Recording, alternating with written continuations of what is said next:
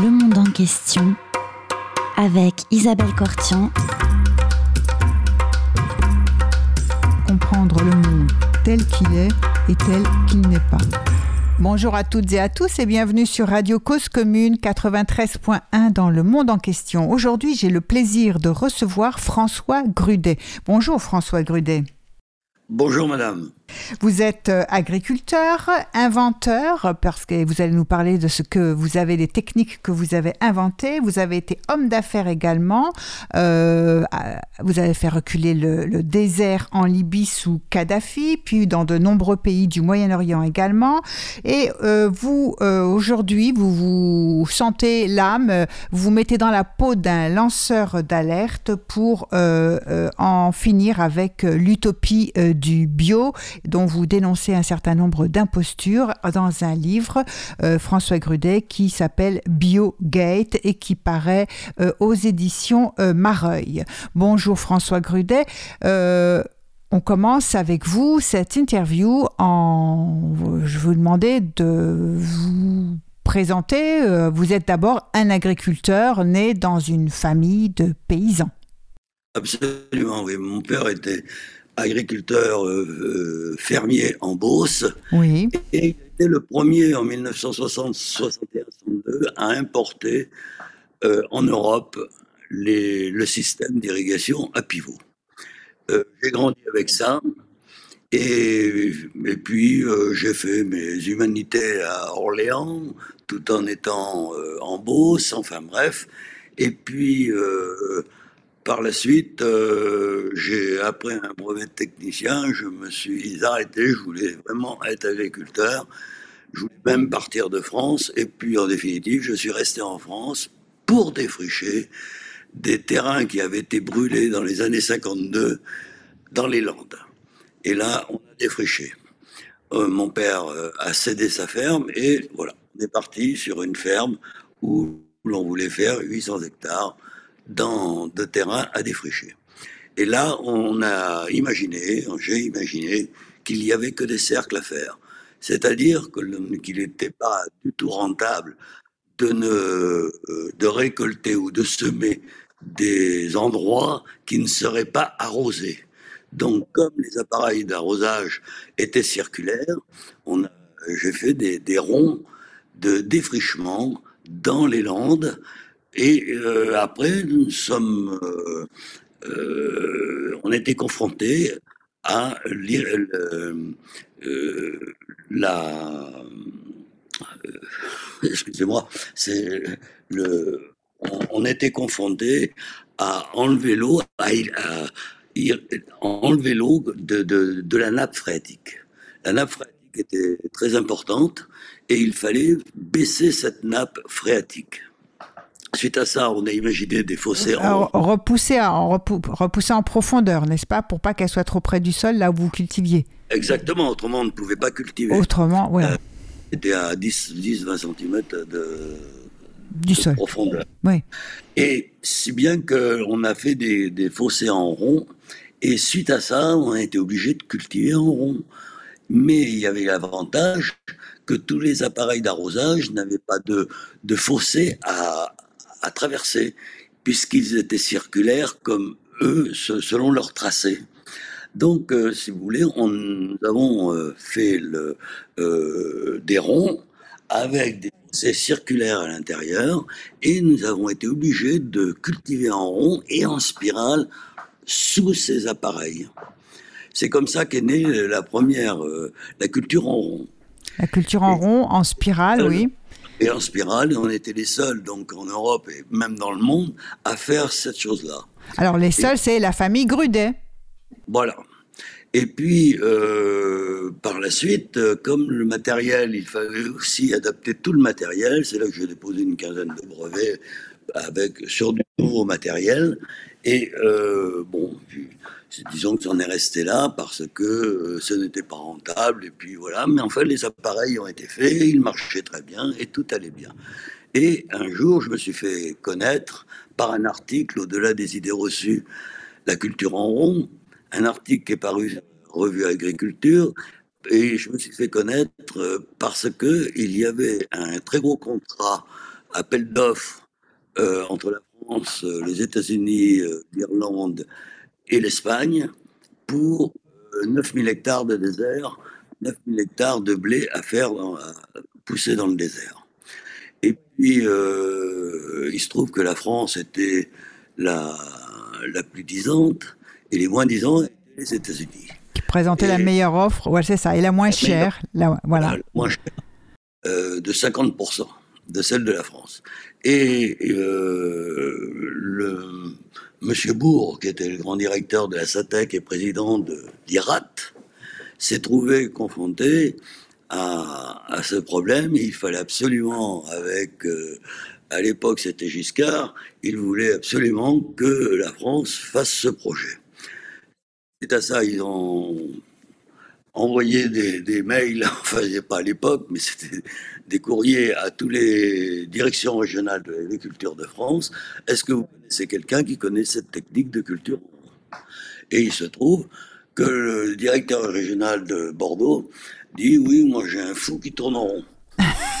un fou qui tourne en rond. C'est comme ça qu'il vous a présenté. Et, oui. Et, ils sont venus me voir avec un quart de 50 personnes, tous euh, des mines, des ponts et chaussées, des agros, des, ingénieurs, euh, tout ce qu'on fait de mieux sur la place euh, de Paris. À Paris. Et puis ils ont découvert la technique. Et puis comme j'ai, au bout d'un certain temps, j'aurais dit, écoutez, je vois que vous hésitez dans pas mal de, problèmes très simples. Si vous voulez, moi, je peux euh, être euh, consultant sur cette affaire, conseiller. Et puis, euh, le temps se passe. Presque six mois après, on m'envoie en Libye, je vais voir le, terrain, etc. Et puis, je rentre et je dis, écoutez, je vous fais une offre pour l'ensemble du projet aller de, des tracteurs, des nombres de personnes à la base vie, etc. Et j'ai fait euh, l'ensemble. Et on était euh, à peu près 20 à 30% moins cher que les Américains. Alors, suite à ça, ils m'ont gardé, ils m'ont mis chef de projet. Et c'est comme ça que tout en cultivant dans les Landes, j'ai géré la ferme le démarrage de la ferme de 9000 hectares en Libye. Et ça s'est très bien passé puisque dès la première année, nous avons euh, dépassé de 20 à 30% les garanties de rendement qui avaient été faites, qui avaient été faites par le gouvernement français au gouvernement libyen. Voilà. C'est bien que après cette réussite, je me suis dit bon, j'ai mis en place toute une équipe. J'avais une équipe de presque d'une centaine de personnes euh, sur place en Libye et euh, français. Je prenais toujours des fils d'agriculteurs français. N'y avait qu'avec eux je m'entendais bien parce qu'on on parlait le même langage. Euh, j'ai dit à la SATEC, à M. Bourg, la SATEC c'était une très grosse société, vous n'avez peut-être jamais entendu parler, mais qui était, qui était euh, gérée par cinq, quatre ministères, euh, agriculture et affaires étrangères, etc., plus la caisse de dépôt. C'est la société qu'avait fait De Gaulle pour accompagner l'indépendance de tous les pays africains au niveau agricole. Bon, alors, donc, euh, la SATEC, je vais voir euh, monsieur, puis je lui dis, écoutez, bon, maintenant que je suis, j'ai un contrat de trois ans avec vous, de consultant, de, d'expert international, euh, je voudrais me mettre à mon compte et euh, créer ma propre société d'engineering, main contractor, être main contractor, c'est-à-dire s'occuper de tout, y compris de la finance. Et, il me dit OK.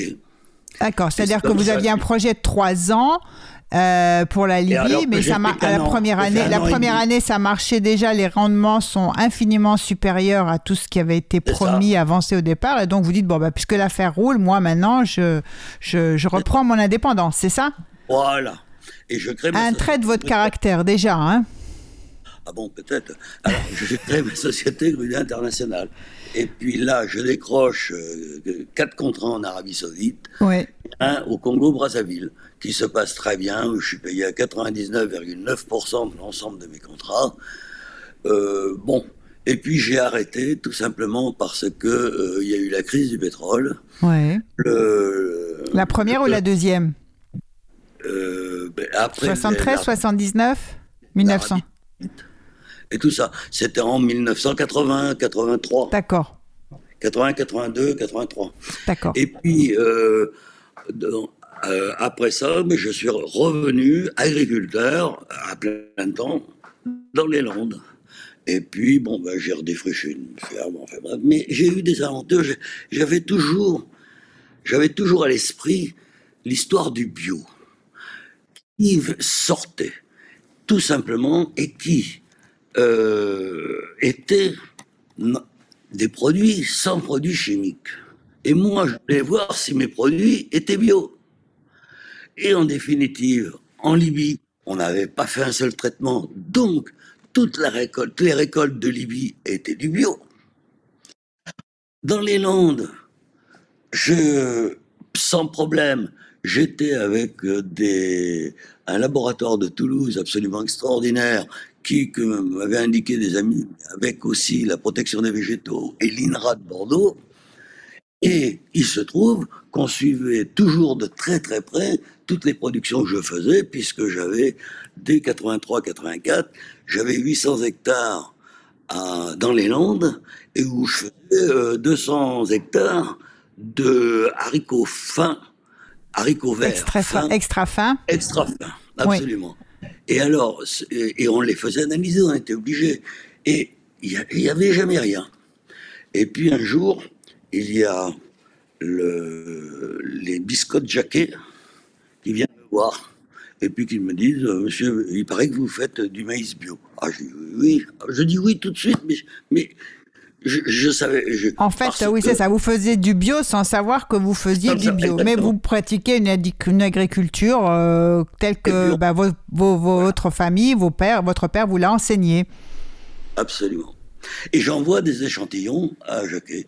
Ces échantillons, euh, deux mois après, on a les résultats, ou un mois. Et puis, tout bio, tout bio. Je téléphone au plus grand laboratoire de l'INRA de France, qui s'appelait à l'époque, euh, enfin c'était à Montfavet, je dis le plus grand laboratoire de recherche de résidus chimiques dans l'alimentation, et c'était à Montfavet, près d'Avignon.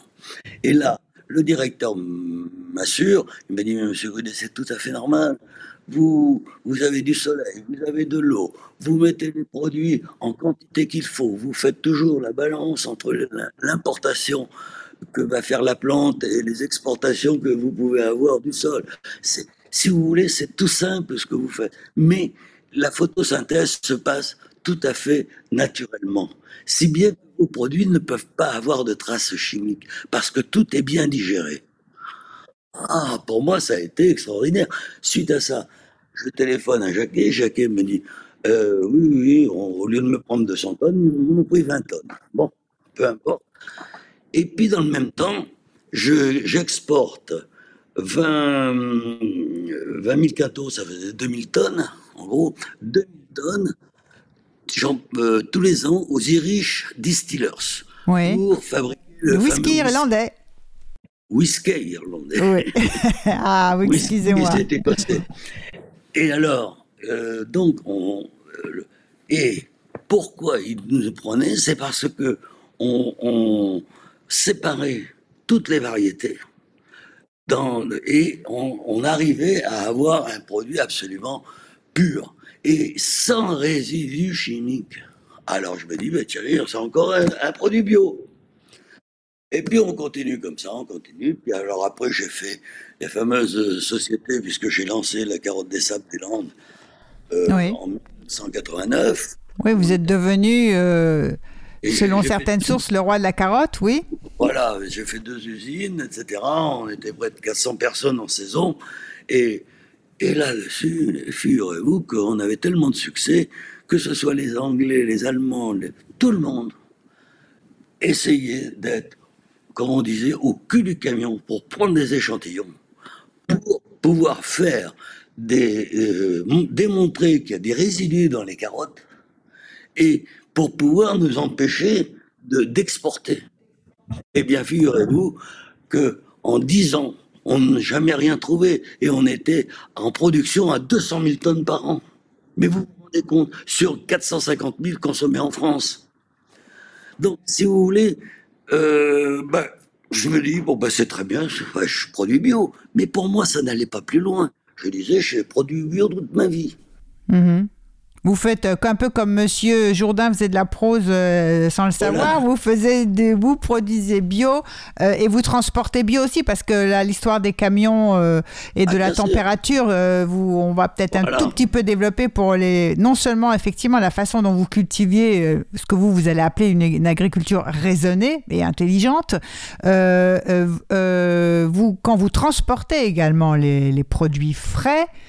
Euh, vous aviez mis au point des systèmes où la température, euh, effectivement, ne bouge pas et reste. euh, Ah ben, C'est-à-dire deux- oui, parce qu'à l'époque, déjà, oui, il y avait euh, des mouchards. On appelait ça des mouchards de température, et c'est comme ça qu'on pouvait exporter jusqu'à Singapour Tout à fait. et- et par bateau. Parce que la carotte en 2 degrés pouvait se conserver un peu plus d'un mois et le transport était de 3 semaines.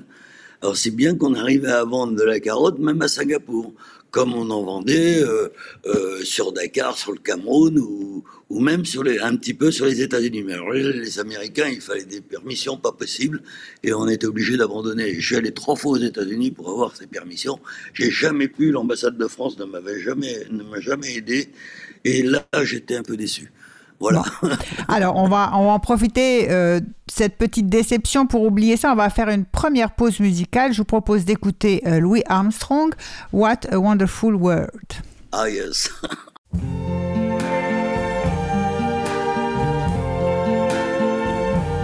I see trees of green, red roses too. I see them bloom for me and you. And I think to myself, what a wonderful world.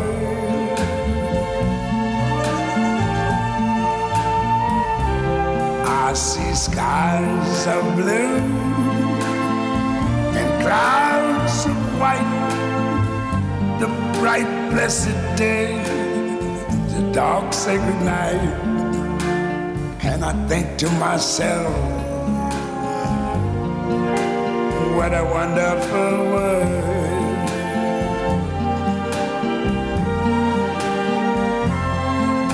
The colors of the rainbow, so pretty in the sky are also on the faces of people going by. I see friends shaking hands,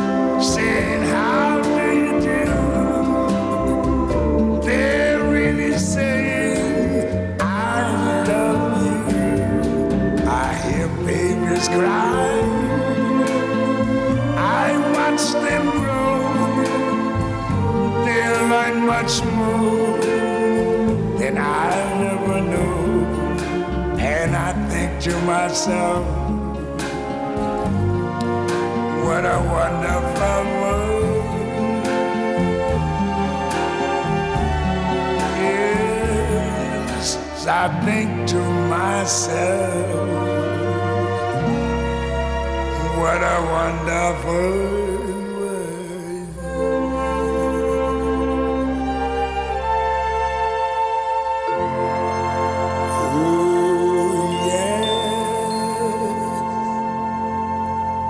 Vous êtes sur Radio Cause Commune 93.1 dans le monde en question. Nous recevons François Grudet qui nous parle de son livre Biogate.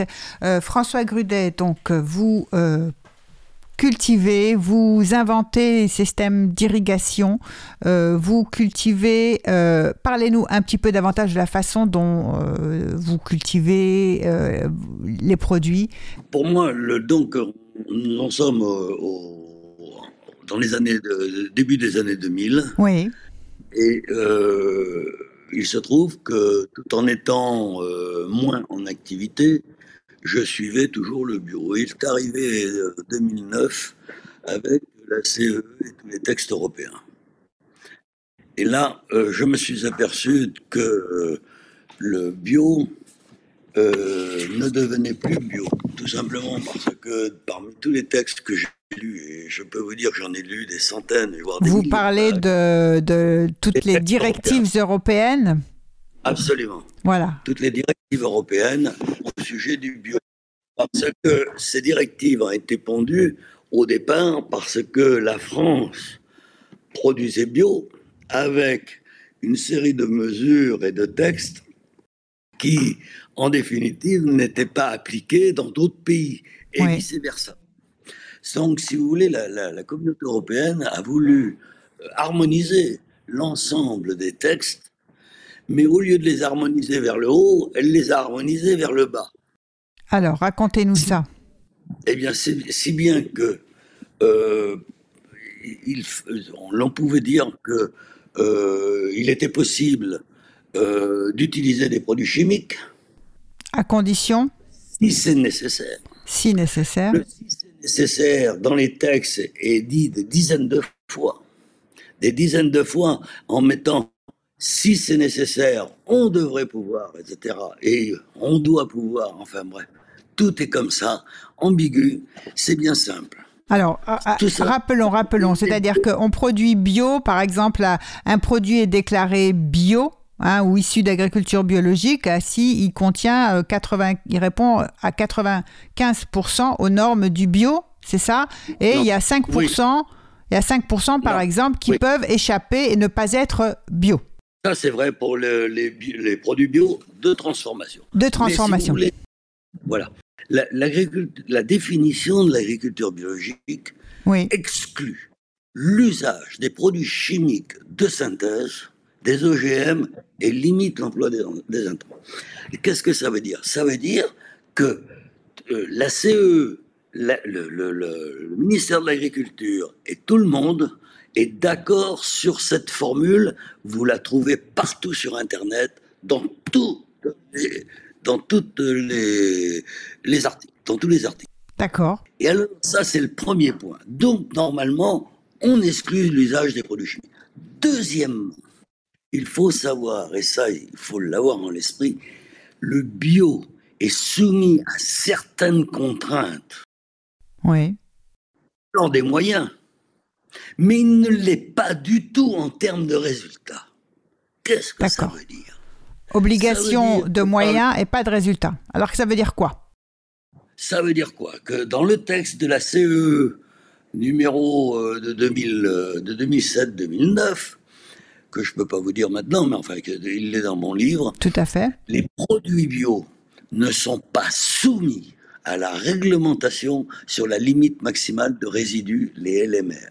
La Mhm. limite maximale de résidus. La LMR. limite maximale de résidus a été faite par l'Agence sanitaire européenne pour qu'il n'y ait absolument aucun problème au niveau de l'alimentation. Il faut savoir que s'il y a pro- problème, en gros, euh, la limite maximale de résidus est au centième du, du, du problème qui pourrait exister. Mhm. Donc, si vous voulez, c'est vraiment des choses qui ont été étudiées par, par des scientifiques. Enfin, moi, je ne sais pas. Il faut, bien, il faut bien se référer à quelque chose. Moi, je me réfère, quand, je me réfère aux scientifiques, aux gens qui sont très pointus dans ce domaine. Ces gens ont défini des choses, mais le bio n'est pas soumis à la réglementation. le bio n'est pas soumis à cette réglementation-là. Oui, tout simplement, ça veut dire que si un agriculteur bio a un problème, prenons un problème d'herbe, il y a, des, herbes, il y a trop d'herbe. Qu'est-ce qu'il va faire? Il peut pas désherber à la main, c'est trop grand, ça, ça va lui coûter, ça va lui coûter énormément d'argent. et de temps. fait? Il prend un produit pour brûler l'herbe et non pas la, la plante. Le résultat, c'est que il l'a fait beaucoup trop tard. Mhm. faisant trop tard près de la récolte, il y a des résidus que la plante elle-même a, dit, a, a emmagasinés.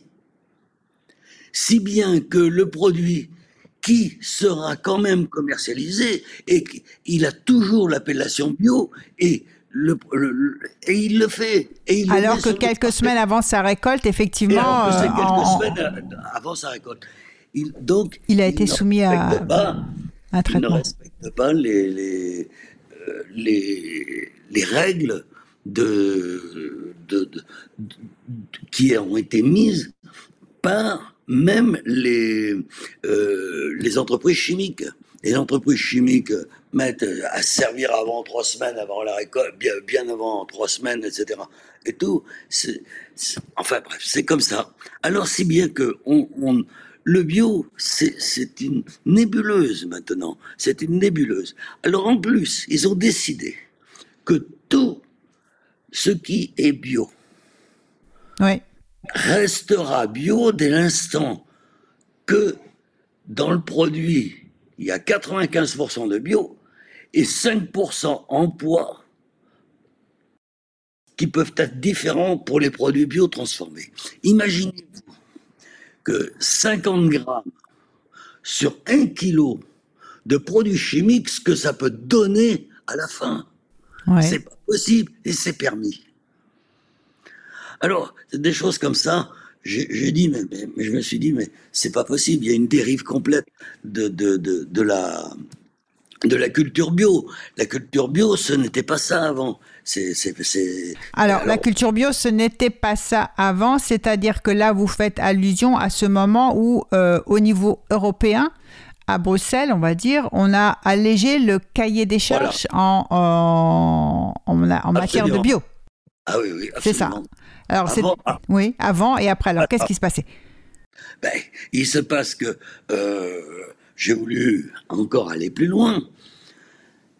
En, donc, dans les années 2019, en 2019, où je, m'intéressais vraiment au bio, il y a 2-3 ans, qu'est-ce que je fais? Je contacte une très grande école, la plus grande école de chimie, je pense, même d'Europe. Oui. classer les produits, euh, les 327 produits chimiques agréés bio. 327 produits chimiques agréés bio. Voilà. Sur ces 327 produits chimiques agréés bio, 40% je dis bien 40%, sont des produits chimiques de synthèse. Ils comprennent, par exemple, la bouillie bordelaise, que tout le monde connaît. Alors je vous la cite, mais, mais il y en a plein d'autres, puisqu'il y a 40%. Ça veut dire qu'il y a 140 produits agréés bio qui sont des produits chimiques de synthèse. Et je rappelle la, la définition. Donc dangereux exclut l'usage de produits chimiques de synthèse. On exclut l'usage de Et il y en a 40%. Alors qu'est-ce que ça veut dire? Mais c'est vraiment, pour moi, c'est une publicité mensongère.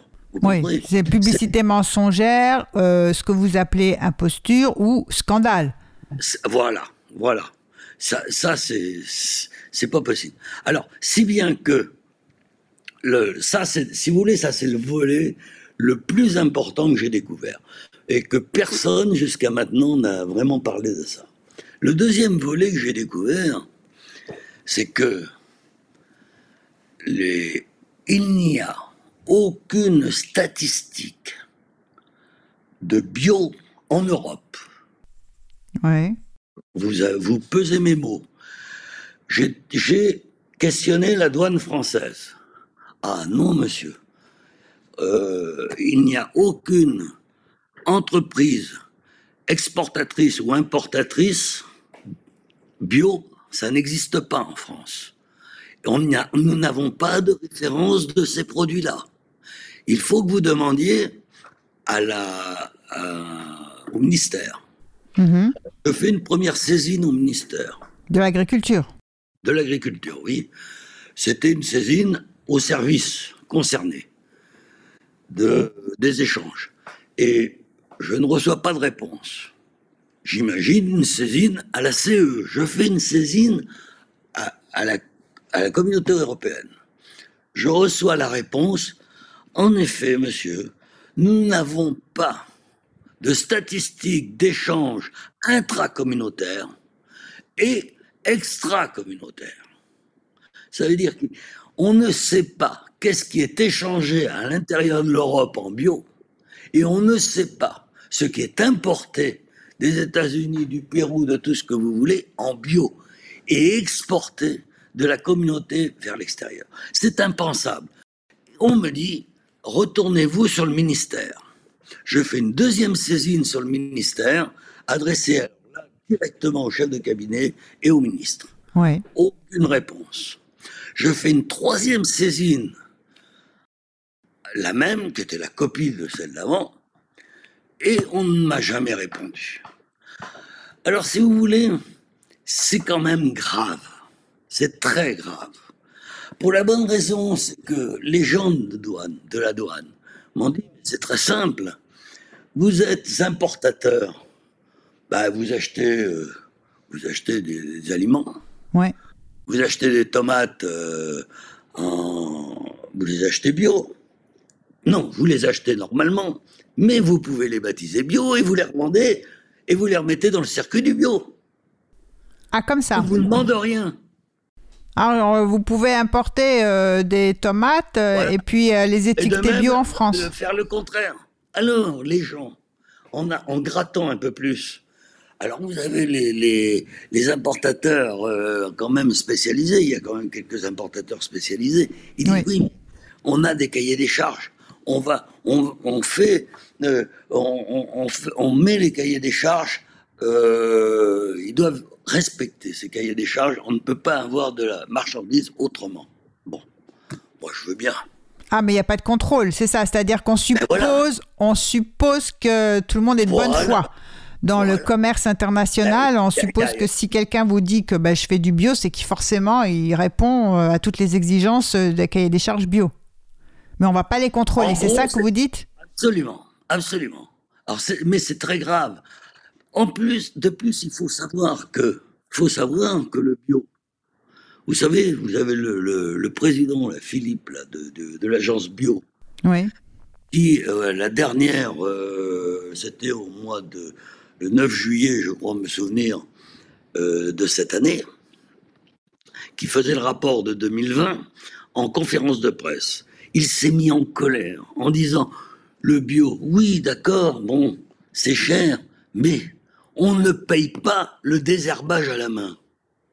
Alors, vous vous rendez compte Comment ils font pour désherber à la main à l'heure actuelle? Mais ils ne le font pas en France. Ils peuvent pas. C'est trop cher la main-d'œuvre. Mhm. Font- Donc on désherbe en utilisant des produits. Ils confient à Dakar. Les enfants là-bas, ils sont payés 5 euros par jour, 10 heures par jour. Hein. Ou les femmes euh, marocaines à, à Almeria qui sont payées 10, 10 euros par jour pour 10 heures par jour. Qu'est-ce que c'est? C'est de l'esclavage moderne. Moi, jusque-là. C'est impensable. Alors, il se trouve que, comme tous ces produits qui sont chers, que, prenons les tomates, les, les, les fraises, etc., les myrtilles qu'il faut récolter à la main, hein, eh bien, et désherber, bien sûr. Oui. Le, le- qu'est-ce qui se passe? Il se passe que les grandes surfaces qui se vantent d'aller faire 10 milliards, par exemple, comme Carrefour, 10 milliards de chiffre d'affaires. Il faut savoir que sur ces 10 milliards de chiffre d'affaires, c'est le chiffre d'affaires. C'est presque du bénéfice, ces 10 milliards. Il n'y a pas un secteur de la grande distribution qui a de plus grandes marges que la revente du bio. C'est impensable, ça. C'est impensable. Ils, aujourd'hui, business is business, hein. comment, de moyenne, de moyenne, ils ont 200% de marge de moyenne. Ah, Alors, ils achètent dans des pays à bas salaire, ouais. ils, ils, euh, ils favorisent l'esclavage moderne, ils se vantent que le bio, ils vont mettre des gondoles partout, ils se vantent que le bio est, très sain pour la santé et tout un tas de trucs. On, on sait très bien qu'il y a des produits chimiques de synthèse maintenant. Et puis, qu'est-ce que c'est? Vraiment, le monde à l'envers. C'est le monde à l'envers. Alors, bon, ça c'est une autre, euh, c'est une autre façon de voir les choses. Mais ce que j'ai regardé aussi, très important, c'est que le bio a fait 13 milliards de chiffre d'affaires, peu importe. Je, en gros, ça faisait 4% du chiffre d'affaires de l'ensemble de l'alimentation euh, française. Oui. Tous les ménages français.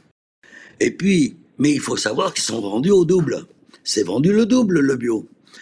Lorsqu'on dit qu'ils font 4% en chiffre d'affaires, en poids, ce n'est que 2%. Le bio en France représente 2% de la nourriture des Français en poids. Oui. Ça, c'est clair. Dans le panier de la ménagère, c'est ça? Oui, 2% en poids sur l'année, Oui. c'est du bio. Le reste, Sur- c'est de l'agriculture conventionnelle. Exactement. Suite à ça, qu'est-ce que je dis? L'agence bio se vante d'avoir 9,5% de la SAU, la surface agricole utile. Oui. D'accord? Qu'est-ce que c'est 9,5% C'est le onzième de la surface française. Vous êtes d'accord avec moi? Un onzième, oui, tout à fait. La surface totale cultivable, oui. Voilà. Donc, comme 2%, c'est 9,5% de la SAU, eh bien, multiplié par 11, le bio est capable que de nourrir 22% des Français si, comme Génération Future et tous les, les coquelicots euh, Nicolino, etc., veulent du bio sur 100% de la surface, mais ils sont- ça va pas du tout. On va nourrir Vous voulez dire que euh, si on faisait 100% d'agriculture bio en France, on arriverait à nourrir euh, un quart de la 25%. population Allez, on arrondit au quart de la population. Bah, C'est ça, Voilà. un quart de la population. au quart de la population, c'est, c'est impensable cette chose. Mais, mais ce n'est pas fini, madame. Ce qu'il faut voir, c'est que une fois que la, la surface agricole utile Oui. est prise par les bio, Oui, il restera 75% d'importation à faire. oui. Bah oui, puisqu'on n'aura nourri qu'un quart de la population. Exactement. Or, en ce moment, les 75% de.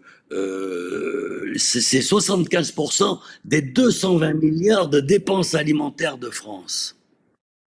Ça vous fait 80 milliards de déficit commercial de la balance commerciale française.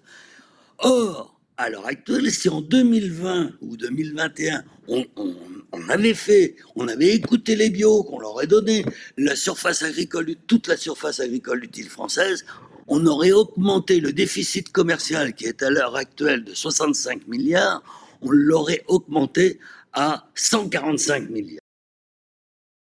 Oui, mais c'est peut-être que le projet, euh, c'est une utopie précisément de faire du tout bio. C'est une utopie et que Ah. par derrière, Euh, si vous demandez à tous les écolos et à tous les et, et à toutes les associations euh, ONG etc qui ont la tête ailleurs, eh bien ils vous disent que c'est pas une utopie. Il y a eu une étude récente du mois de mai 2021 par l'INRAE. Vous avez entendu parler, c'est l'Institut national de recherche euh, de recherche agronomique agronomique, euh, et de l'environnement. oui, Et alors, à Bordeaux, fait avec l'école supérieure d'agronomie de Bordeaux sur les conséquences de, euh, du bio dans le monde. Il se trouve qu'il se, il se cantonne à l'azote disponible. Se cantonnant à l'azote disponible, c'est un peu technique, excusez-moi, mais ça, ils estiment que le bio ne pourra prendre que 60% des surfaces mondiales pour avoir suffisamment d'azote pour pouvoir faire cultiver. Parfait. mhm, Et ce qu'ils n'ont pas estimé, c'est quand, comme le bio a un rendement moyen de 50% par rapport au conventionnel, ils vont réduire les surfaces mondiales de 50% sur les 60% qu'ils ont. Impensable. Impensable. Résultat, famine générale. Insécurité alimentaire et famine générale. Mais euh, c'est peut-être euh, non, mais c'est peut-être que c'est pas un projet qui, qui se pense jusqu'au bout comme un projet Ah si, si, si, non, mais attendez, ça a été fait par les plus grands, les plus grands spécialistes de, de, de, de, de France. Hein, et je, je vous garantis, moi j'en suis, euh, euh, on n'a plus les pieds sur terre. Je pense que les choses sont, sont irréelles à l'heure actuelle. Il est vrai que le bio a le vent en poupe. Il est vrai que on emploie bio dans 2200 mots de la, la langue française. Alors automatiquement, ben, euh, comme le bio c'est la vie, comme le bio c'est la bonne santé, comme le bio c'est tout ça. Oui, ben justement, euh, comment comment vous expliquer euh, d'une part effectivement que il, joue, enfin il bénéficie, enfin on a l'impression que bah, bio c'est naturel, que la nature ça peut pas être mauvais pour l'homme et que donc c'est bien. Et d'autre part, il faut peut-être aussi parler parce que vous parlez de projets irréalistes de du lobby du bio. Ah ben oui, Enfin, ben, c'est le lobby, c'est le lobby qui fait toute cette euh, toute cette pub. Alors, c'est à, à- à mettre sur le, le fait du, du lobby euh, que cette représentation que le bio, c'est la sécurité, c'est bien pour les enfants, il faut les faire grandir comme ça avec du bio. non, mais ce que, moi ce qui me gêne, c'est que c'est cautionné par la communauté européenne, c'est cautionné par, Par l'Union euh, européenne, oui. terre, partout, par le, et puis c'est vrai aussi aux États-Unis, c'est vrai aussi ailleurs. Alors, si vous voulez, il y a sûrement des niches. Je, je n'incrimine pas du tout l'agriculteur bio. Moi, je suis agriculteur. Je sais ce que c'est. Ils ne font ils ne font qu'appliquer ce qu'on, ce qu'on leur dit de faire. Vous comprenez? Et puis, pourquoi le bio à l'heure actuelle euh, euh, existe encore et tout ça, et, tout simplement à cause de subventions, puisque et vous avez une grande partie des subventions, je ne sais pas si vous savez, c'est au maintien Oui. des, agri- des, des exploitations agricoles bio. Ça veut dire que les gens qui sont partis dans l'agriculture bio, s'ils n'ont pas ces subventions, ils partent du bio. Mhm. Donc, si vous voulez, il y a quelque chose de biaisé là-dedans. C'est pas, c'est pas normal tout ça. C'est pas normal. On laisse faire. Alors pourquoi, des, pourquoi nos instances euh, euh, intellectuelles Oui. euh, arrivent à soutenir une filière qui est en faillite en définitive, qui va nous mettre en faillite si elle n'est pas en faillite aujourd'hui? Elle va nous mettre en faillite. Alors, je vous, pro- je vous propose une seconde pause musicale. Nous allons Oui. écouter Petite fleur de Sidney Bechet.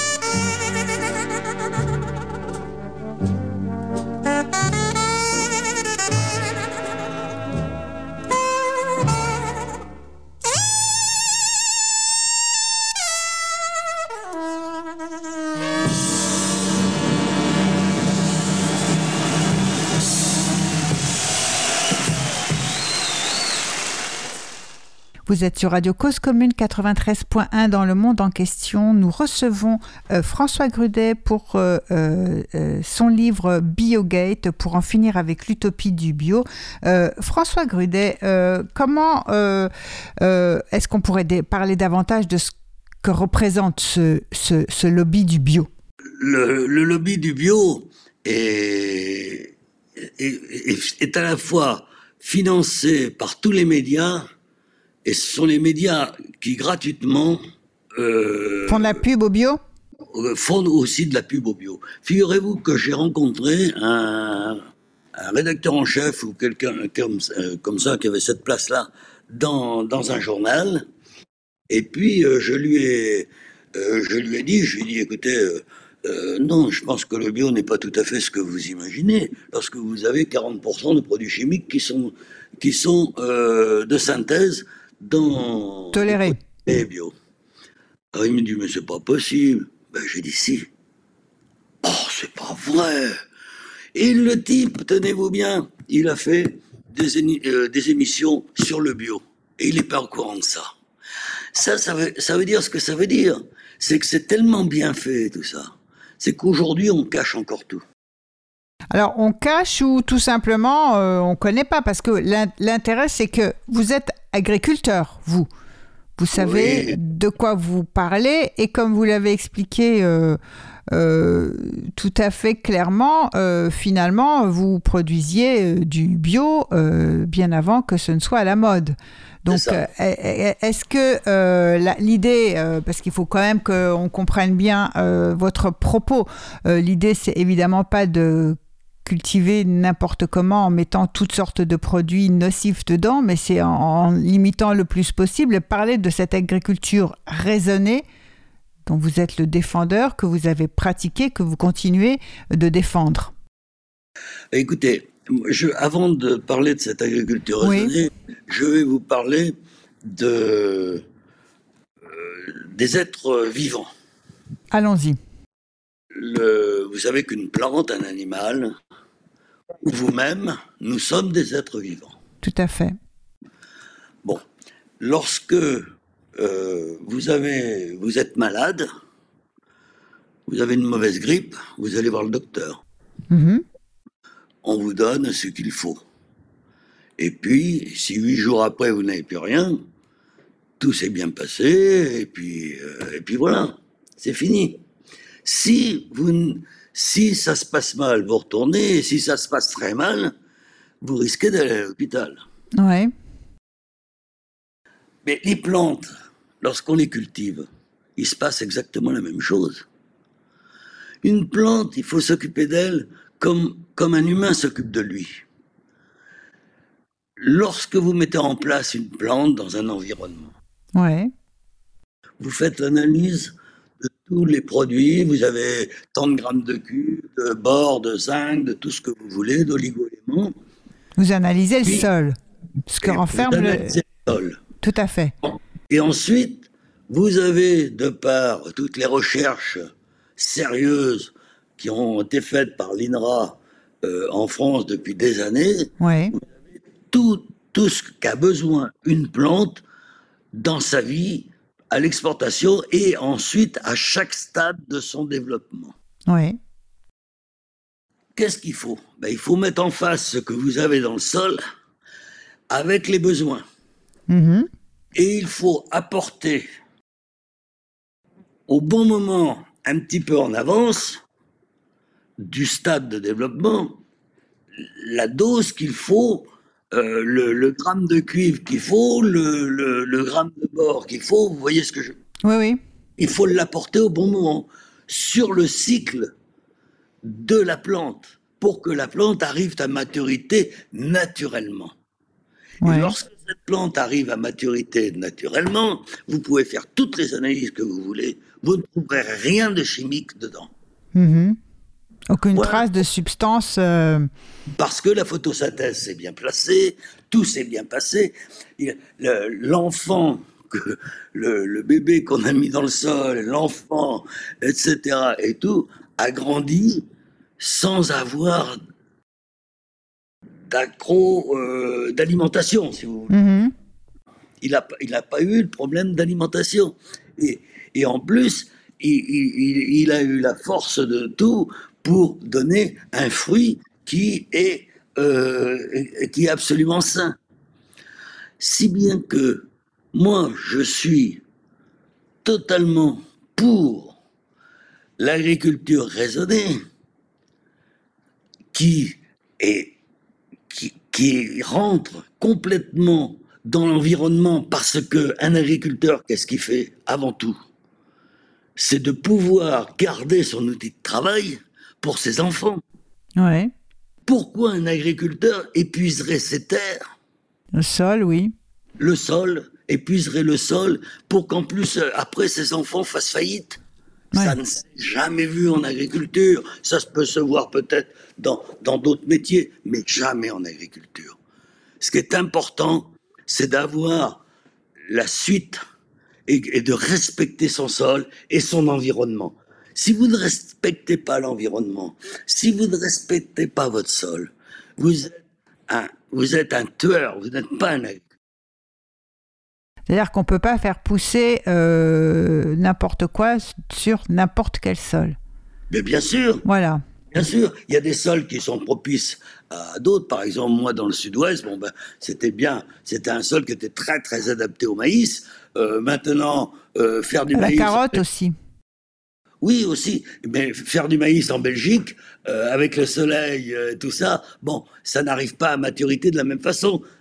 Oui. Arriver à maturité du maïs qui arrive à maturité, ça veut dire qu'on va le récolter à une humidité qui va être en dessous de euh, quasiment de, de 20%. Mhm. Tandis qu'en en, en Belgique, ils vont récolter à maturité à 50% d'humidité. C'est bien que la plante n'a pas terminé de pousser. D'accord.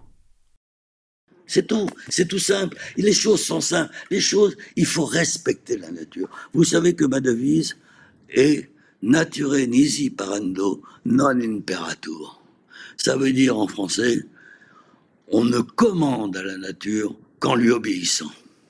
Si vous n'obéissez pas à la nature, vous, ça va. Vous n'êtes pas, vous n'êtes pas agriculteur, vous n'êtes pas tout ça, vous êtes un, vous êtes un flambeur. Apprenti sor- un apprenti sorcier. Un apprenti sorcier, absolument. Un apprenti sorcier ou bien euh, un ingénieur en salon, comment on va dire. euh, Alors voilà, oui, alors il y a ça aussi. Oui, il y a ça aussi. C'est-à-dire que si vous voulez, pour pouvoir raisonner comme on raisonne, il ne faut pas non plus aller faire trop d'écoles. Parce que une- une éc- faire beaucoup d'écoles, avoir beaucoup de diplômes, ça veut dire que ben, vous avez une bonne mémoire. Mais c'est pas pour ça que vous avez l'intelligence pour exploiter cette mémoire. Et la connaissance du sol. Et la connaissance du sol, tout ça, ça ne se fait pas à l'école. Ça se fait sur le terrain.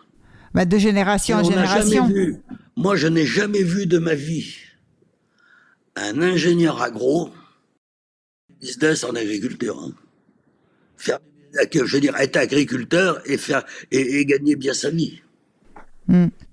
Et oui, parce que si vous voulez, on, on, Parce qu'ils ne peuvent pas faire ce qu'ils nous disent de faire, c'est ça?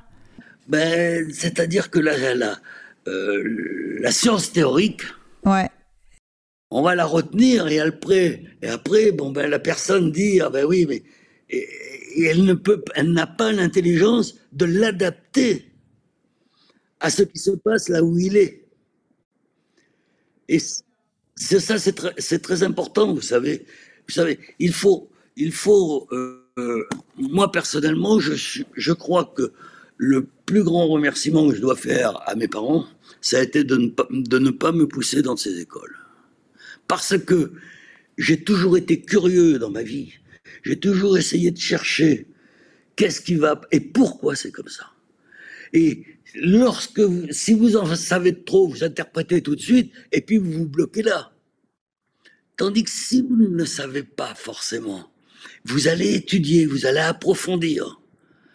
Hein, Et c'est comme ça, c'est comme ça que euh, euh, moi j'ai toujours fait dans ma vie. Et je vous garantis que jamais je n'aurais pu euh, faire ce que j'ai fait si euh, j'avais été comme euh, certaines, certaines personnes. ils, ils avaient, ils- ils- c'est pas pour ça qu'ils étaient plus heureux ou moi j'étais plus heureux qu'eux. C'est pas du tout, ça n'a rien à voir. C'est une question d'ouverture d'esprit.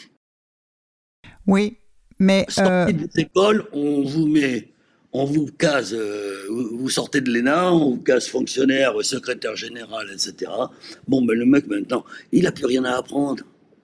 Qu'est-ce que ça lui fait d'apprendre quelque chose? Vous voyez ce que je veux dire? Oui, d'accord, mais alors c'est très inquiétant parce que euh, on a de moins en moins euh, de personnes comme vous qui ont bénéficié euh, d'un savoir-faire familial, ancestral, traditionnel. Il y a de moins en moins d'agriculteurs qui ont, comme vous, des connaissances comme ça. Non, moi je pense qu'ils sont encore nombreux. Ils sont encore nombreux. Encore nombreux, mais il faut si vous voulez, il faut surtout pas les enfermer, il faut les écouter. Avant tout. Et lorsque, par contre, euh, ces gens qui sont euh, euh, au-dessus d'eux, au fond, eh bien, si vous voulez, sont là pour faire appliquer certaines choses. certaines directives. Ben voilà. Lorsque vous voyez que dans le bio, à l'heure actuelle, Aujourd'hui, au niveau écologique, au niveau bilan CO2, c'est 50%. sur une tonne de bio qui sort de la terre, il y a deux fois plus de CO2 qu'une tonne de, de, produit qui sort en, culture conventionnelle euh, raisonnée. Alors, il y a deux fois plus de CO2, et ça, il faut le savoir aussi. Alors, si vous voulez, tout, tout est un peu comme ça. On nous cache tout. Qu'est-ce que vous... Moi, je, moi, maintenant, alors, moi, il a fallu que je me défoule. Alors, je me suis défoulé en faisant ce livre aussi. Mais, mais maintenant, je, je, suis un petit pion. Je, vous comprenez bien, je ne peux pas. Je, c'est, pas moi qui vais influencer euh, les choses. Il euh, y, a, y, y, a, un système autour de nous qui est très important, qui est très très important, ça c'est sûr. Alors l'agriculture raisonnée, elle ne peut pas avoir tellement de succès. Pourquoi? Tout simplement de par son nom. Imaginez-vous, madame, que vous êtes chez Carrefour, que vous avez une gondole où il y a marqué agriculture raisonnée. À côté. Bah, euh, pourquoi euh, c'est pas pire que agriculture enfin, c'est pas c'est pas plus moche ou moins sexy que agriculture bio, si? Eh ben, si. Si, si, si, au niveau, là, il faut faire l'enquête, ça je peux vous le dire, que les gens vont plus aller dans une, gondole d'agriculture bio qu'une gondole d'agriculture... Oui, maintenant, parce qu'ils ont pas, ils savent pas, ils croient que bio c'est bon. Euh, voilà, Mais il faut informer les gens, il faut communiquer sur euh, le bon sens. Oui, si vous voulez qu'elle croient tout de suite qu'il y a autre chose que l'agriculture bio, eh bien, après réflexion, pour moi, la solution, c'est AS Agriculture Santé. Mm-hmm. Si vous avez une gondole Agriculture Santé à côté d'Agriculture Bio, surtout que ça va être 50% moins cher qu'à côté. Attendez, mais la ménagère, qu'est-ce que c'est Agriculture Santé? Elle va aller sur Internet, elle va découvrir le truc, etc. etc. Et, puis, donc le bio de lui-même mourra. C'est sûr. Bon, il va quand même essayer de se défendre contre la gondole d'à côté, parce que s'il y a vraiment un gros lobby euh, bio, euh, ils vont pas se laisser faire comme ça. Regardez ce qu'ils ont fait pour les bananes, pour les bananes en provenance des Antilles.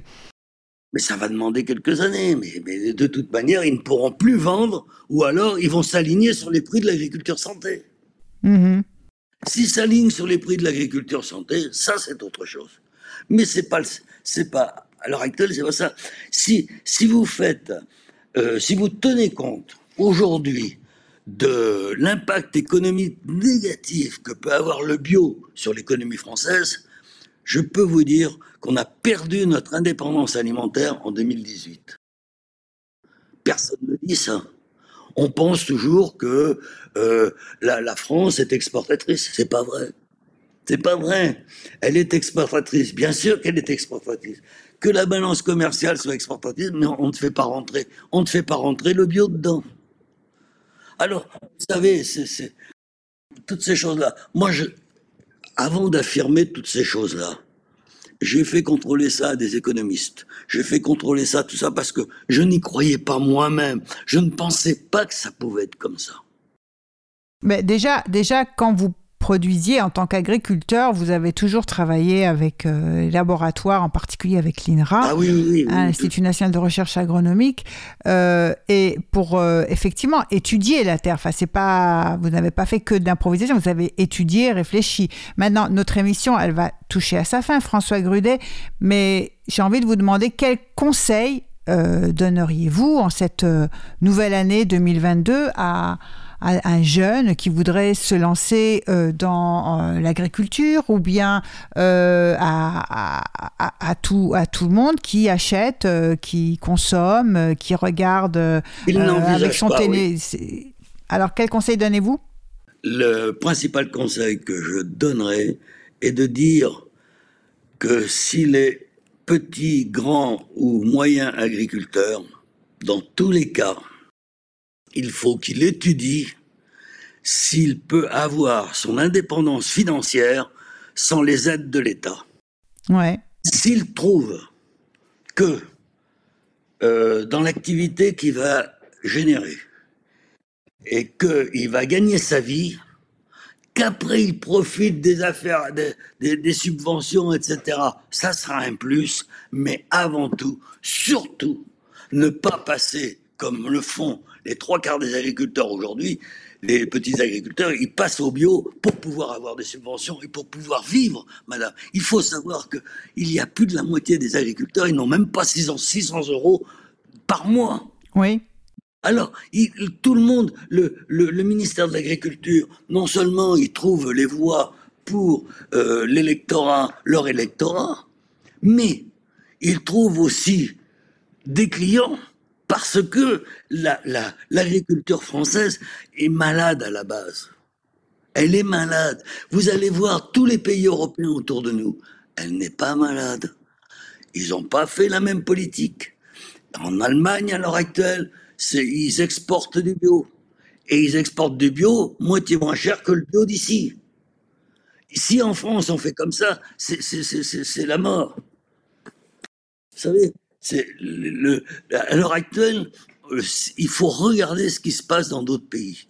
Parce que euh, le, le- le- Bah, ce, que- ce qui se passe, c'est qu'autrefois, la France était quand même un pays un peu plus agricole. hein. La politique agricole commune, c'était pour euh, défendre la France et, et face à la, au, au potentiel industriel de l'Allemagne aussi.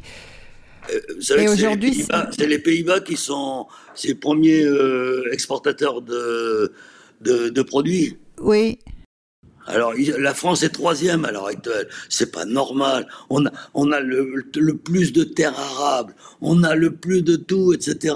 Mais non. Alors, je. je- Donc vous dites à un jeune agriculteur d'essayer de se lancer, euh, mais en construisant un budget à l'équilibre. Ah Sans- oui, oui. En, essayant de, de- de- de vivre et de survivre sans penser à intégrer directement les subventions. C'est ça. Exactement. Et puis, si, si, si, s'il a accès aux subventions après par la suite, ça sera. Tant mieux. C'est tout. Sinon, euh, il est évidemment euh, à la Ah ben, il va merci être de. de la carte un jour ou l'autre. Voilà, à la merci de. Voilà, c'est ça. Bon. Eh bien, euh, je vous remercie, François. Je- je- si vous permettez. Oui, je vous Une écoute. chose que je voulais vous dire. Allons-y. Que vous allez, vous allez comprendre tout de suite. Je dis le bio, sans produits chimiques, est au XXe siècle ce que le bio, avec les produits chimiques et les conservateurs, est au XXIe. D'accord. Et c'est pour ça que je suis contre la chimie bio comestible. Bien. Donc, vous êtes pour le respect euh, d'un véritable cahier des charges bio, tel qu'on le trouve dans l'agriculture raisonnée. Absolument, oui, au fond, oui. Mais je veux pas dire que c'est bio, c'est parce qu'on met des produits chimiques, puisque la- le- on exclut l'usage de produits chimiques dans la définition du bio. Moi, Oui. je n'exclus pas l'usage de produits chimiques dans, les- dans la culture raisonnée. Mhm. Ne dites pas ça. hein. D'accord. Oui, voilà. Merci François Grudet pour votre participation à l'émission. Nous nous quittons avec euh, Nuage de Django Reinhardt. À très bientôt pour une prochaine émission.